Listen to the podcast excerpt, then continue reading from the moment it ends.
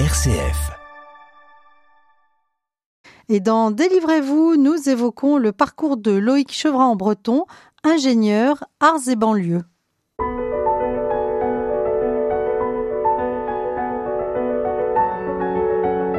Délivrez-vous. Laetitia de Traversée. Nous partons dans les quartiers nord de Marseille, armés de nos pinceaux et nos tubes de peinture avec vous, euh, Loïc Chevran en breton. Vous qui êtes ingénieur de métier, euh, vous avez été diplômé de l'ECAM euh, Lyon en 1967. Merci d'être avec nous. Bonjour Laetitia. Alors, vous venez nous parler de votre ouvrage intitulé Ingénieur arts et banlieue. Hein. alors, euh, on, comprend le petit jeu de mots. Hein, c'est pas ingénieur arts et métiers, mais ingénieur arts et banlieue, publié aux éditions Vérone. 20 euh, ans à hauteur d'enfant dans les quartiers nord de Marseille. Une aventure qui a bousculé votre existence. Vous parlez de votre enfance hein, pour démarrer cet ouvrage. Au début du livre, euh, vous n'étiez pas destiné à cette aventure en banlieue? Baignant dans une famille d'ingénieurs, euh, la perspective c'était ingénieur, mais en même temps il y avait un tropisme euh, en direction de, des inégalités sociales et de la pauvreté dans ma famille. Quand j'étais enfant avec un de mes cousins, je voulais être missionnaire. On voulait être missionnaire, on avait dit qu'on serait missionnaire, c'était juré. Et après, c'est devenu euh, pays en développement. Donc là, c'est la même orientation. Donc c'était les deux à la fois qui cohabitaient. Oui, tu seras ingénieur. Il y avait quand même une injonction parentale. Et alors vous dites, euh, peut-être en pied de nez, euh, comme titre de votre chapitre, à la recherche d'un pays pas pareil. Qu'est-ce que vous voulez dire par là? Alors c'est l'expression, j'ai repris l'expression d'un enfant des quartiers qui commentait les dessins d'autres enfants. Il disait c'est des pays pas pareils. Et je trouvais cette expression magnifique. À la recherche d'un pays pas pareil eh ben, c'était justement peut-être vouloir infléchir mon ma trajectoire d'ingénieur vers quelque chose qui a un sens altruiste. Oui, alors racontez-nous un peu votre histoire. Donc, euh, vous faites votre école d'ingénieur, euh, vous vous mariez, vous avez des enfants. Euh, à quel moment est-ce que ben, vous, votre trajectoire va bifurquer? En fait, c'est venu très progressivement. J'ai commencé par exercer le métier d'ingénieur en, sortant de, de l'école dans des multinationales. Et là, j'ai trouvé, j'ai trouvé qu'il y avait quelque chose. La, deuxième multinationale était particulièrement criante d'absence de sens. Et donc, j'ai compris qu'il fallait pas que je m'attarde. Et là, j'avais un ami, un très bon ami, qui était rentré à Télécarmonde et ça me travaillait depuis quelque temps. Aide à toute détresse, hein, fondée par le père Joseph, Joseph le quart monde, c'est les, les, les, plus pauvres de, de, de chez les pauvres. Tant qu'à faire, je me suis dit que j'allais tenter de ce côté-là, et donc je suis rentré, je suis entré à Télécarmonde. Vous avez rencontré le père Joseph Wrezinski Alors non seulement j'ai rencontré, mais j'ai eu la chance de le côtoyer pendant 12 ans. Il m'a laissé des traces extrêmement fortes un homme incroyable. Vous racontez un peu son histoire d'ailleurs, euh, qui est né donc en 1917 à Angers et euh, qui a une vie dure au départ, hein, parce que son père est polonais et soupçonné d'être allemand et sa mère espagnole, immigrée et pauvre dans la France euh, en guerre. Donc il a un, démarrage dans la vie très difficile. C'est ça. Et il a converti ça en une en, une activité extrêmement forte, justement pour réparer cette injustice dont il avait été témoin. Oui, alors il faut, préciser qu'il a lui-même connu euh, le problème euh, de se nourrir. Hein. Dans ce combat pour la nourriture, je fus engagé dès l'âge de 4 ans, dit-il. Oui, il raconte, il, raconte ça. Donc il est marqué dans sa peau euh, par la, la honte c'est sur la dignité. Oui, et il dit est, oui, il est, marqué hein, par les humiliations subies par son père, devant lequel toutes les portes se ferment, et aussi par le courage de sa mère, qui reste seule avec quatre enfants et qui lutte au quotidien pour maintenir la dignité de sa famille. Alors ça, c'est vraiment ce que vivent aussi beaucoup de euh, familles du Carmont. Voilà. Et lui, il l'a tellement intériorisé qu'il qu'il l'a qu'il l'a transformé en un, en un combat. Je crois que c'est un, un, vrai terme parce que c'est tellement dur à, à, soulever cette, cette chape de plomb. Et c'est comme ça qu'il a fondé son, son mouvement ATD Carmonde. Donc vous le rencontrez et vous dites que euh, vous avez été face au choc du Carmonde. Euh, comment est-ce que vous avez vécu cela? Alors c'est une prise de conscience parce que euh, il a entraîné avec lui ce qu'on appelle le volontariat, c'est là où je suis rentré, c'est là où j'ai rejoint mon ami Dominique. tous ces gens-là étaient axés dans le même dans la même direction de, de, de faire quelque chose pour pour lutter contre cette euh, exclusion sociale et, et cette indignité liée à la grande pauvreté. Et donc on, a, on a mené des actions, mais en même temps, on a été mis en contact avec des gens très pauvres. C'est ça qui me fait dire, employer le mot choc. Je cite deux exemples que je peux vous dire rapidement. La première, c'était au cours d'un séjour de vacances familiales euh, avec des, des, familles du quart monde. On se promenait dans la forêt euh, et j'entends une conversation entre un de mes fils qui a 10 ans, Félix, et un, un enfant du quart monde, euh, Thierry. Alors Félix dit, et si on jouait à la boule de cristal? Et, et il commence, euh, ben moi je serai ingénieur. Et le, le, garçon Thierry lui dit, euh, ben écoute moi ta boule, je la regarderai pas parce que je verrai clochard. C'est-à-dire, je verrai que je serai un clochard voilà, plus tard. un enfant dans la bouche d'un enfant de 10 ans. Donc on voit à quel point ce, ce, ce poids peut peser sur une, enfin sur, sur un état d'esprit. Et le deuxième exemple, qui est un peu à, à contrario, mais enfin J'étais à, l'époque euh, à la cité de promotion familiale de Noisy-le-Grand qui recevait des familles très très pauvres. Euh, j'ai fait une visite d'état des lieux d'appartement avec un technicien des HLM. On frappe chez une famille. C'est une femme qui nous ouvre. Visiblement, à, sa tête, elle avait oublié qu'on venait la voir. L'appartement était dans un état désastreux. Première chose, elle s'est ingéniée à nous précéder à chaque visite pour mettre un petit peu d'ordre ça c'est magnifique, la façon dont, elle le faisait, c'est presque un ballet. Et à la fin, au moment où on s'est séparés, elle a dit attendez, on était sur le pas de la porte, elle revient, elle revient avec une rose à la main. Alors, vous nous avez proposé une pause musicale, euh, une cantate de Bach, vous nous direz pourquoi après.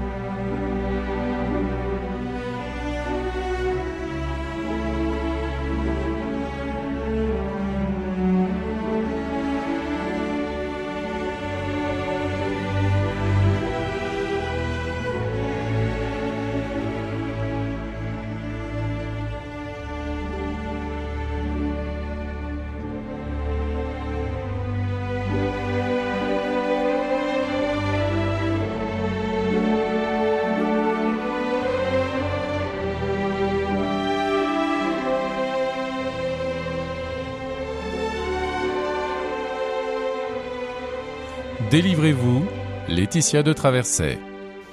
Cette cantate de Bach, choisie par vous, Loïc Chevran-Breton, euh, vous qui avez donc écrit ce petit livre Ingénieur art et banlieue, euh, publié aux éditions Vérone, à vous raconter euh, 20 ans à hauteur d'enfant dans les quartiers nord de Marseille, où vous allez proposer de l'art. Donc vous arrivez avec vos pinceaux, euh, vos couleurs, et euh, les enfants peuvent venir euh, peindre, dessiner, être les artistes du jour. Une grande aventure hein, qui est née avec la rencontre de Joseph Wrezinski, qui est le fondateur d'ATD Carmonde, et le peintre Jean Bazen. Alors, est-ce que vous pouvez nous raconter euh, une ou deux histoires qui vous ont marqué dans ce cadre de cette peinture proposée aux enfants euh, des banlieues? Alors, ce qui m'a frappé d'abord, c'était l'amitié entre Jean Bazen, qui est un, grand peintre du XXe siècle, et, Joseph Wierzinski, qui est un grand humaniste contemporain. Et c'est leur amitié qui, a permis au, père Joseph Wierzinski, qui pressentait que la beauté était très importante même en, situation de grand dénuement social. Et euh, Bazen qui lui dit mais même si les gens euh, ressentent qu'il y a une inutilité, ils sentent confusément qu'il y a une élévation de l'esprit, il y a une élévation de leur conscience, et ça on peut pas leur refuser. Donc ça c'était le, le point de départ. Et il se trouve que quand j'ai décidé d'aller dans, dans, les quartiers avec, avec la peinture, euh, c'est parce que je me suis inspiré d'une un, initiative formidable de d'ATD Camonde qu'on appelle les bibliothèques de rue, qui consiste à aller directement à la rencontre des gens. Et là, aller à la rencontre, c'est pas avec un livre, mais c'est avec un artiste et du matériel de peinture un artiste rejoint par un animateur du centre social et des bénévoles. Donc ce qui fait que cette équipe autour de l'artiste invitait les enfants à s'exprimer de manière spontanée avec leur, leur peinture. Alors on, le voit hein, dans votre ouvrage, il y a beaucoup de peintures d'enfants. Est-ce qu'il y a une rencontre qui vous a marqué? Est-ce que ça peut changer une vie, ce genre de démarche? Alors je, je, dirais que c'est une permanence, c'est une permanence, ça m'a absolument sidéré. C'est, je pense que c'est valable pour tous les enfants du monde. Je l'ai vérifié dans les quartiers avec les enfants des quartiers qui ont quand même une particularité d'être, de, de se regrouper, d'avoir une vie dans le quartier très intense qu'on n'a pas dans les quartiers. Et quand, on, quand ils se réunissent autour de la peinture, il y a une, une évidence, une spontanéité, une énergie et une beauté qui se dégage. Parce que les, ces ateliers de rue, par exemple, la, la grande cité à la Castellane, on en a fait pendant dix ans. On a eu le temps de faire connaissance, on a eu le temps de voir évoluer. Et tout ça sur la base de, de l'expression picturale qu'on recueillait précieusement et dont on voyait la, la logique euh, quand on déroulait la, succession des peintures des enfants. Ça, enfin, ça nous a tous frappés. Un enfant qui vous a marqué? Oui, deux, je pense que c'est deux jeunes filles. Enfin, maintenant, ce sont des jeunes femmes que j'ai vues, euh, Samia de la Castellane et Fatia de Fontvert.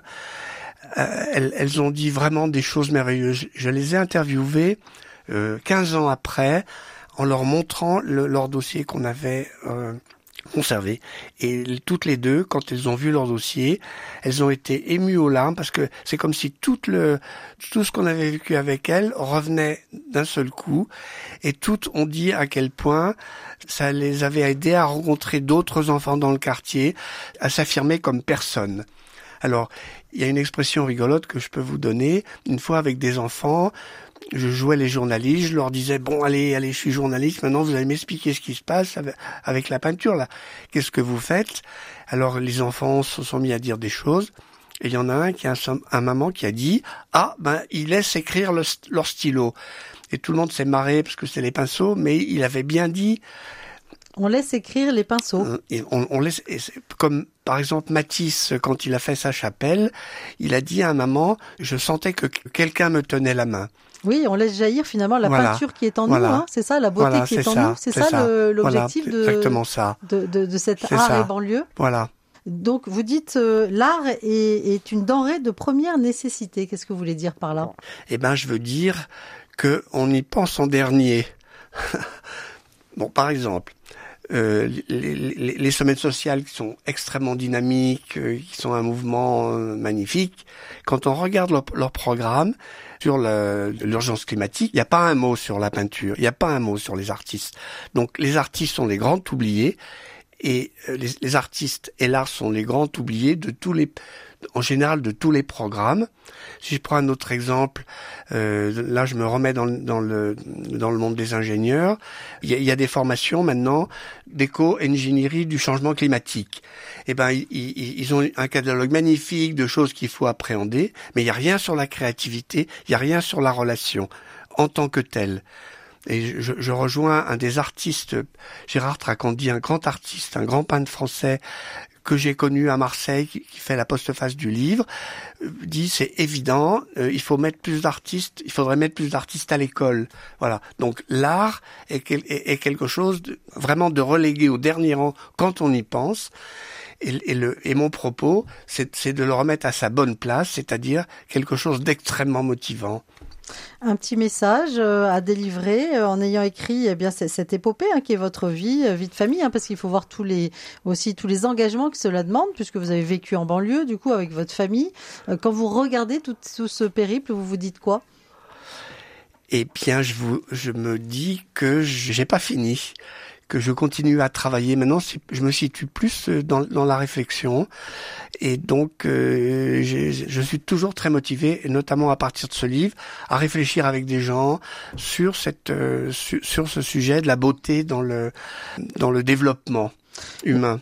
Eh bien, un grand merci euh, de nous avoir euh, permis de mieux découvrir euh, l'aventure hein, de cette association Art et Développement qui continue encore aujourd'hui. Absolument, qui, a, a une, une, qui se développe dans la France entière, qui a une, une antenne très importante en, en, région Rhône-Alpes. Donc, je conseille les gens qui seraient intéressés à prendre contact avec Art et Développement Rhône-Alpes.